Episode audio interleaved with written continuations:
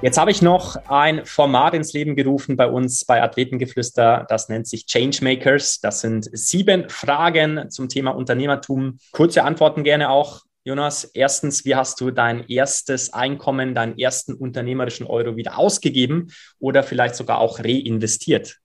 Ich habe meine, meine ersten Euros, es waren ja natürlich noch relativ wenige damals, 2018, kam, glaube ich, von, doch kam von Sponsoring-Einnahmen.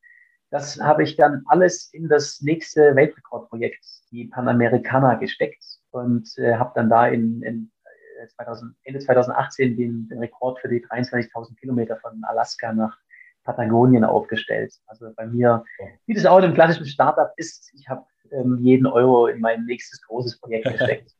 Sehr schön. Wer oder was inspiriert dich, Jonas, jeden Tag besser zu werden? Also ich habe keinen äh, kein Vorbild in dem klassischen Sinne, irgendjemand, dem ich nacheifer. Mein, mein Vorbild war immer in meiner Kindheit so ein bisschen mein, mein Großvater, der war, äh, hatte Schlangenfarben, ist Schlangenzucht in Afrika gehabt. Das fand ich als Kind natürlich immer ganz, äh, ganz überragend. Ja. Was mich aktuell dazu motiviert, jeden Tag besser zu werden, das bin, das bin ich selbst. Ähm, das sind äh, die, die Erfahrungen, die Erlebnisse. Ich lerne unglaublich gerne und, und entwickle mich weiter äh, versuche gerne meine eigenen Grenzen zu erweitern, aber ich stehe jetzt nicht in einem Wettbewerb mit jemandem, wie das sonst bei vielen Sportlern der Fall ist. Ja.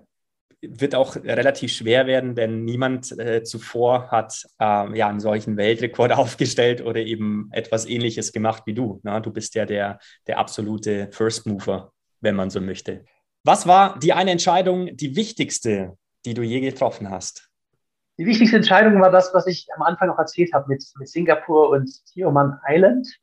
Das war für mich die, die mit die wichtigste Entscheidung im Leben, dass ich da entschieden habe, hey, ich bleibe jetzt nicht in Singapur, wo es mir nicht gefällt, ich akzeptiere die Situation nicht, sondern ich gehe meinen eigenen Weg und ähm, mache etwas anderes und studiere von der Insel. Und das war am Ende ein, ein Riesenerfolg und hat bei mir die komplette Denkweise umgestellt, weil von dem Moment an habe ich immer hinterfragt, äh, wenn irgendeiner mir gesagt hat, äh, so haben wir das immer gemacht, so machen wir das jetzt auch, dann habe ich immer hinter gefragt, ähm, muss das so sein, will ich das, oder geht es noch irgendwie anders? Und ähm, so ging es dann ja auch. Also das letzte Projekt Triathlon um die Welt, wie viele Segler und Schwimmer, die mehr Erfahrung hatten als, als ich von dem Ganzen, haben mir gesagt, das, das geht nicht, wir scheitern. Und mhm. am Ende haben sie mir keine guten Gründe genannt. Das, das geht mir nicht. Und ähm, das hat bei mir alles verändert.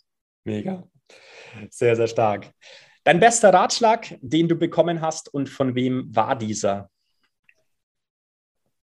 Der beste Ratschlag kommt von meinem Vater und ähm, ist auch das, was ich ja eben gesagt habe mit ähm, einfach machen, ähm, um es auf den Punkt zu bringen.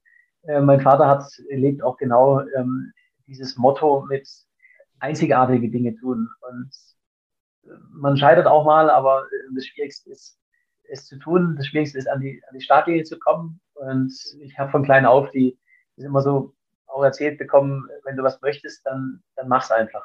Hm. Von irgendjemand muss diese treibende Antriebskraft herkommen, oder? Auf jeden Fall. Also ich habe da großes Glück, dass in, in meiner Familie auch niemand gesagt hat, hey, bist du eigentlich verrückt? Willst dich jetzt als Abenteurer selbstständig machen? Du hast einen, einen gut bezahlten, sicheren Job in München. Du musst nochmal an deine Altersvorsorge denken, so der, der Klassiker. Das Thema gab es in meiner Familie nie, sondern es war immer, Spannend. Ach, was dich glücklich macht. Und, äh, Aufgewachsen im beschaulichen Ländle, oder? Baden-Württemberg. Äh, genau, ich bin in Stuttgart geboren und im Schwarzwald aufgewachsen. Ja, spannend. Ja, die, die, die Schwarzwälder und auch die Allgäuer, da wo ich herkomme, die denken halt dann auch ähm, häufig mal anders. Ne? Die sind auch ein bisschen anders, anders da gepolt. ja, auf jeden Fall, ja. Auf jeden Fall. Sehr schön. Vorletzte Frage. Worauf bist du stolz, was aber nicht so wirklich jemand von dir weiß? Gute Frage. Ähm, am stolzesten bin ich eigentlich auf genau den Punkt, den ich gesagt habe, mit ähm, meinem Studium, dass ich mein Studium komplett im, äh, auf irgendwelchen Inseln und am Strand verbracht habe. Ähm, nämlich im Bachelor habe ich ja schon erzählt, in Singapur, mein Master war an einer normalen Elite-Uni in, in, Kopenhagen, Copenhagen Business School. Ja. Und ich bin zwei Wochen in Kopenhagen gewesen. Ansonsten habe ich auf Teneriffa und Brasilien und Indien am Strand studiert und hatte eine super Zeit und bin trotzdem unter den Top 10 Prozent ähm, von meinem Jahrgang gewesen. Und das macht, wissen wenig Leute, aber es macht mich trotzdem stolz, weil es einfach so der, äh, nicht die Leistung, äh, die, die, Note, sondern was mich da stolz macht, ist, dass ich einen anderen Weg gegangen bin und ja. den erfolgreich abgeschlossen habe. Absolut. Und abschließend, welche inspirierende Story aus dem Sport oder auch der Wirtschaftswelt würdest du gerne hier mal im Podcast hören, wenn du die Gelegenheit hast, ihn dir mal anzuhören? Für mich super inspirierend ist, ähm, es gibt einen Franzosen, es wird ein bisschen schwierig, ob man den noch interviewen kann, ob es noch geht, ich bin mir nicht sicher. Nicht geht, ähm, der heißt äh, Robert, du musst mal googeln. Es, ähm, ja. Es gibt im Fahrradbereich einen Stundenweltrekord für die, ähm, also im Velodrom, wie viele Kilometer schafft man in einer Stunde? Und da gibt es ab 65 immer Altersklassenrekorde.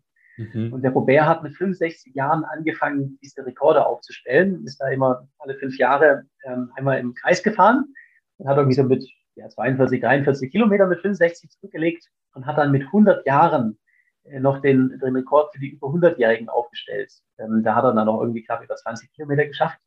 Ist dann, ähm, hat dann auf Anraten seiner Ärzte seine Karriere beendet um mit 105 ein viel gefeiertes Comeback zu feiern und mhm. ähm, hat da noch, ich weiß nicht genau, 18 oder 19 Kilometer im Kreis gedreht. und ähm, das finde ich einfach eine, eine komplett faszinierende Story, weil es so viele gibt, die ähm, dann im Alter einfach sagen, ja, ich kann nicht mehr, es geht nicht mehr und, äh, und er eben nicht. Wow.